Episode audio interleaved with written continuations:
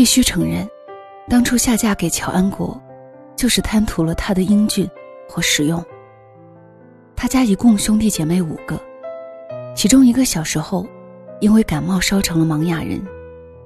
我嫁给他时，我爸气得住了院。我家是正宗的书香门第，爸妈都是大学教授，弟弟妹妹的婚姻都是非富即贵。我虽没能考上大学，但是中专毕业后，进国企当了会计。老公乔安国不过就是一个普通工人，没房没钱，还有一个残疾的弟弟需要全家养活。可是。乔安国还是小乔的时候，一米八二的个头，五官帅气逼人，身上的工作服永远干净笔挺。工作服里面的假领，一直白得耀眼。我犯了花痴，一心追求他。婚后，我和他一大家子挤住在一起，日子过得鸡飞狗跳。直到儿子乔乐出生后，我爸妈实在不忍心，让我搬回了娘家。乔安国是家中长子，做得一手好饭，而且收拾家务堪称专业。自从我们住回家里，弟弟妹妹回家的次数明显变频。不为别的，就为乔安国张罗的那一桌好饭好菜。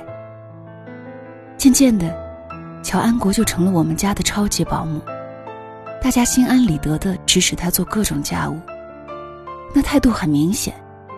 你既然没能耐赚钱，那就应该做好后勤工作。这其中，包括我。毫不夸张的说，儿子小乔从小到大，除了喂奶是我亲力亲为，其他一切事务，几乎都是由乔安国料理的。他的任劳任怨，让我们过得和睦温馨。但是唯独一件事让我不快，那就是乔安国对他那个穷家的牵挂。今天他妈病了，明天弟弟结婚，后天妹妹出嫁，大后天那个残疾弟弟又出事了，等等。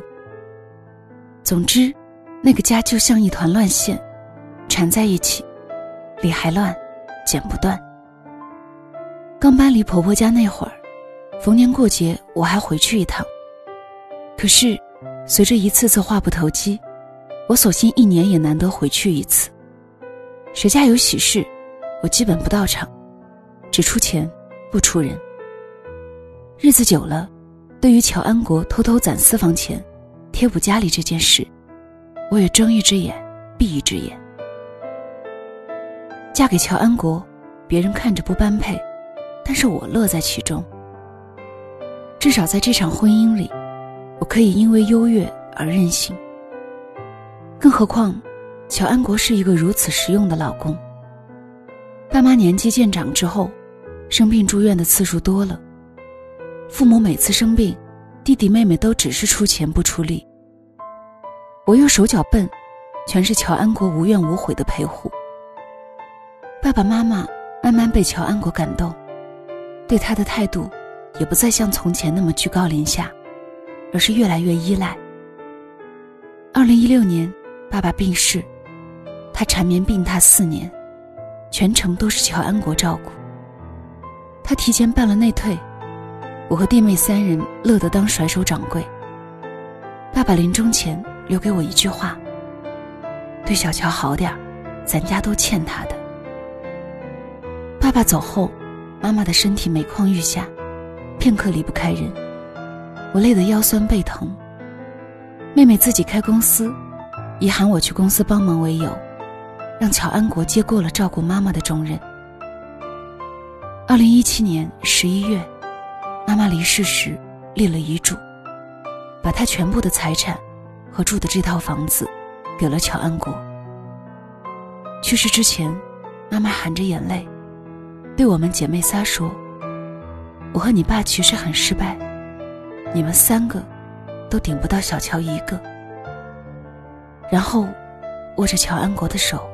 闭上了眼睛。对此，弟弟妹妹包括我，非常不忿。就像妹妹说的：“乔安国这种没能耐的人，吃苦耐劳不是他的美德，而是他的谋生手段。”更何况，他靠着这一招，赢得了房产和爸妈将近三十万的存款，也算是他这个穷小子的人生逆袭了。当然，妹妹这样说老乔，我还是要护着他的。好在弟弟妹妹冷嘲热讽几句后，这件事就此翻篇。他们在爸妈走后，依旧经常不请自来的登门，像使唤佣人一样。姐夫，我想吃鲅鱼饺子了。姐夫，查你做的油豆炖排骨了。我把爸妈留下的三十万，直接存在了我的名下，准备留给儿子乔乐。我怕这些钱到了乔安国手里，他背着我去帮衬过得并不富裕的弟弟妹妹们。我爸妈去世后，乔安国没了负担，开始照顾他高寿的老妈，跟兄弟姐妹频繁聚会。我偶尔参加一次，都会头疼很多天。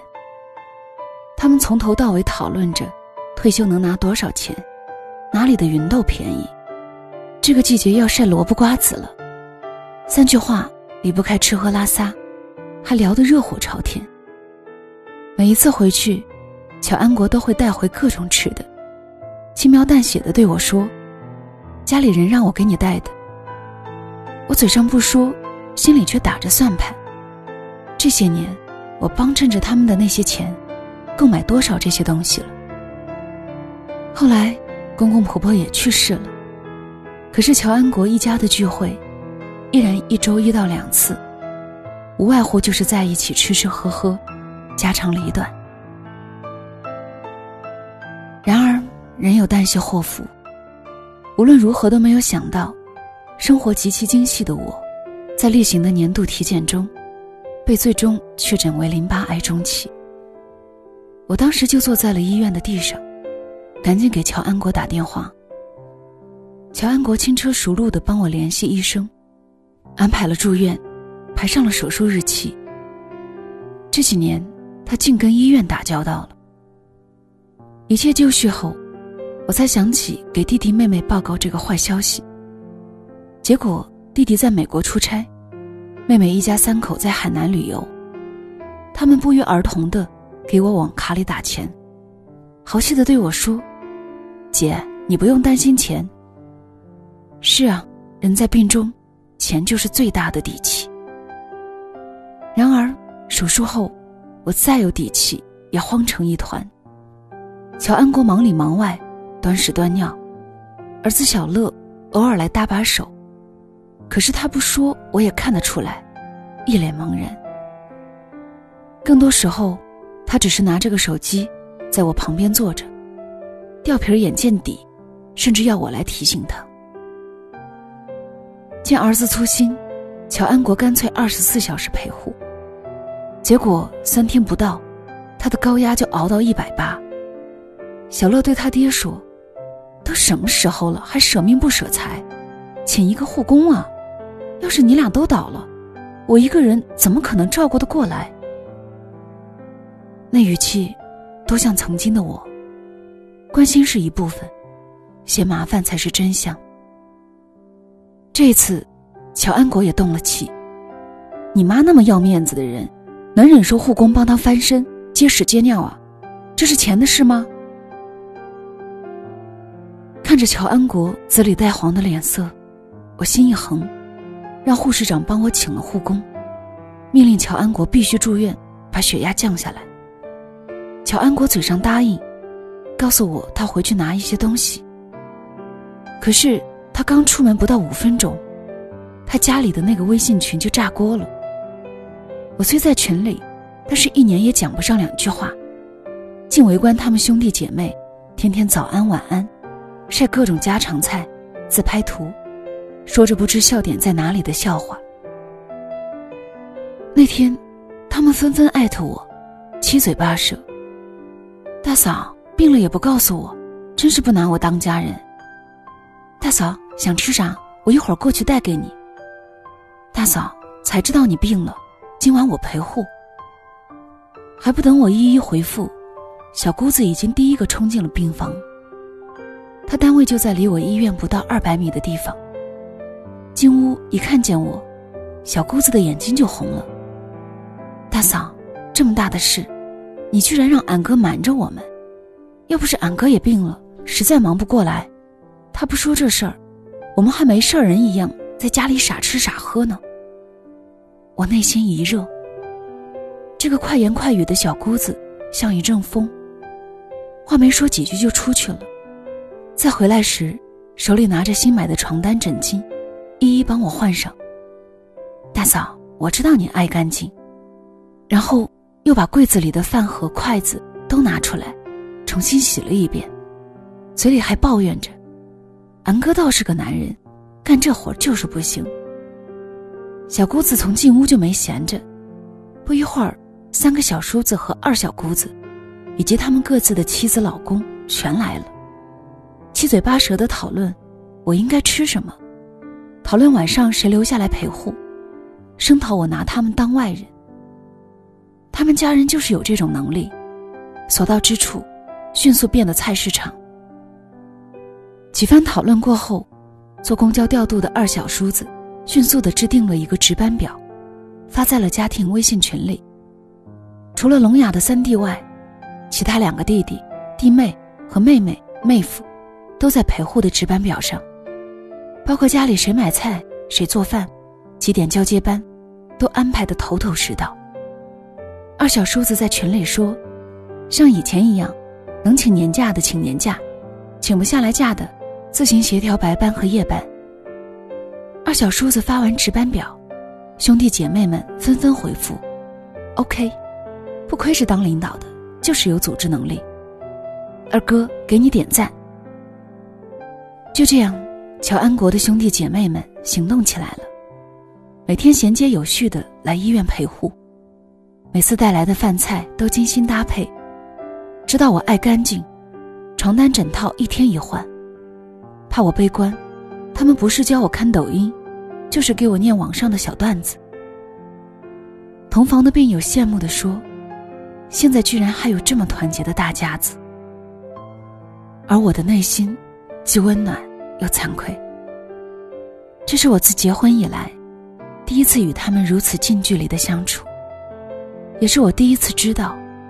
他们互相之间爱的那么火热。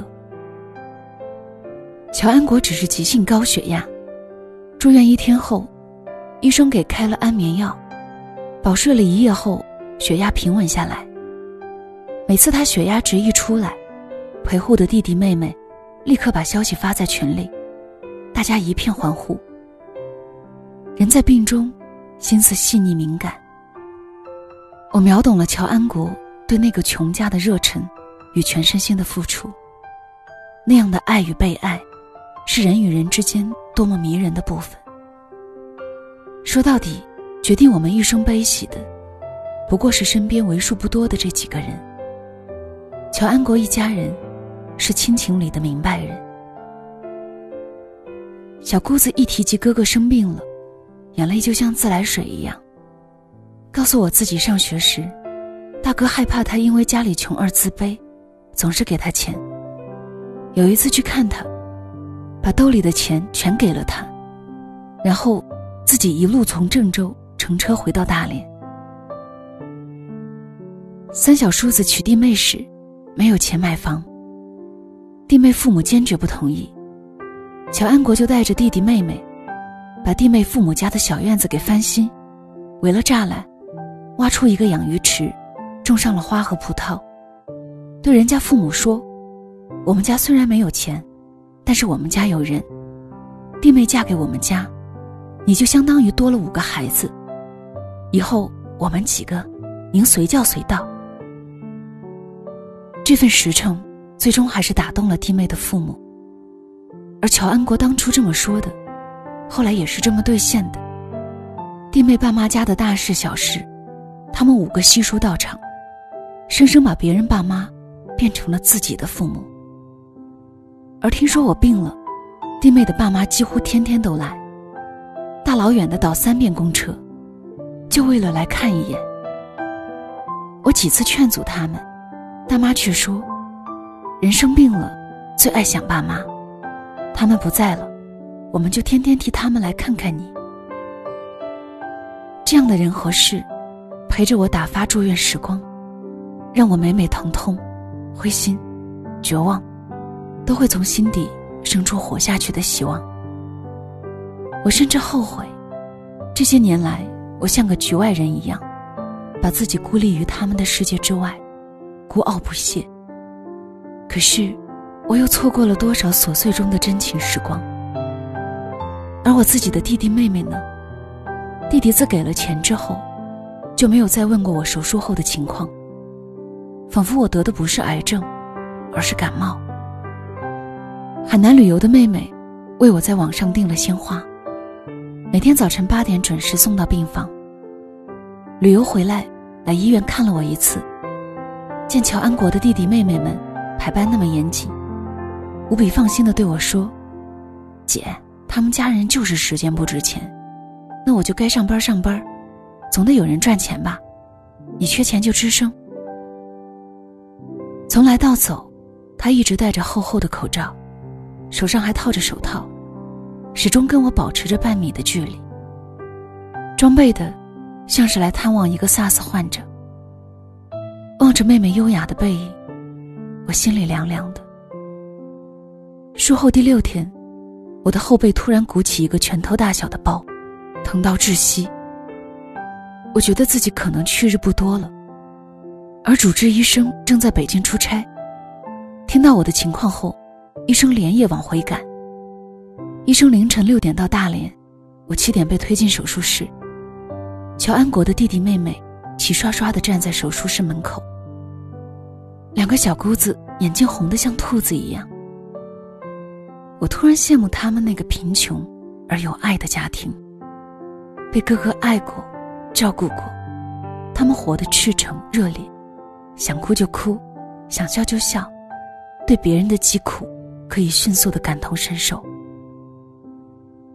马上要进手术室，乔安国握着我的手，对我说：“别怕，我和弟弟妹妹都在外面陪你。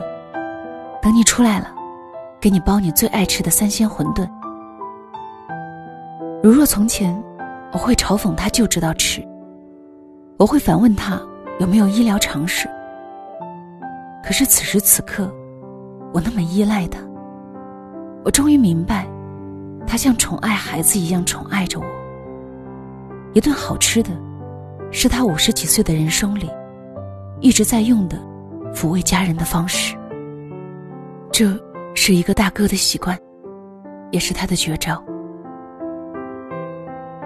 劫后余生，我后背鼓起的包，原来是因为动脉破裂。如果再晚半个小时，我可能就没了性命。除了手术室的我，刚刚苏醒，看着他们抱作一团，哭成泪人。我问自己，我何德何能，值得被他们这么发自肺腑的关怀？转危为安后，弟弟妹妹轮番照顾我。他们交接班时，像查房的大夫一样，事无巨细的交代注意事项。我生长了多年的自私高冷，就这样被他们春风化雨般的融掉了。一个半月后，我出院了，可是二叔子又排班了，把我后来放化疗的时间和他们陪护的名单发在群里。每天，弟弟妹妹一定会艾特我。问我今天感觉怎么样，有没有什么想吃的？出院的我每个周末都会去菜市场买一堆菜，然后召唤弟弟妹妹们，包括我的弟弟妹妹一起回家吃饭。乔安国的弟弟妹妹们进屋，换完衣服就进厨房，谁都不闲着，张罗一桌饭菜，就跟搭个积木一样，默契神速。看着他们在煎炒烹炸里聊天。我又涨了几十元的工资，喝到半醉，我不再厌弃，而是乐在其中。除了生死，其余都是小事。人生，不就是要在这些小事上大动干戈，过出热烈的滋味吗？我在大病一场后，性情大变，开始关心粮食蔬菜，开始插手弟弟妹妹的生活，希望用乔安国式的浓浓亲情。捂热我那高知高冷的弟弟妹妹，让他们此后余生相依相伴。人生海海，能决定你这辈子悲喜的，不过是身边七八个人。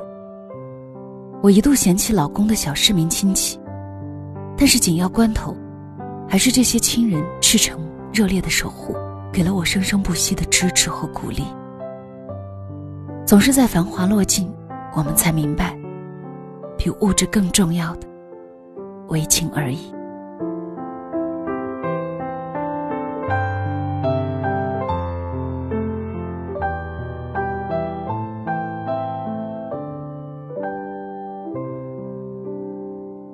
这里是两个人一些事，谢谢你的到来，我是小溪。今天的故事让小溪想到，之所以。我们会和身边的人相处不好，就是因为太在意自己，在意自己的感受，在意自己的情绪，对别人的疾苦，对别人的难过，都无法共情，无法感同身受。所以，我们自以为是的，以为自己是那个懂得最多的人，或者以为自己是那个主宰，于是对别人指手画脚，或者看不起身边的人。不得不说，这样的亲情，这样来自家庭的温暖，是我们所有的人所渴盼的。不要等到失去，才发现曾经拥有的一切，都那么难能可贵。好了，今天的分享就到这里，晚安了。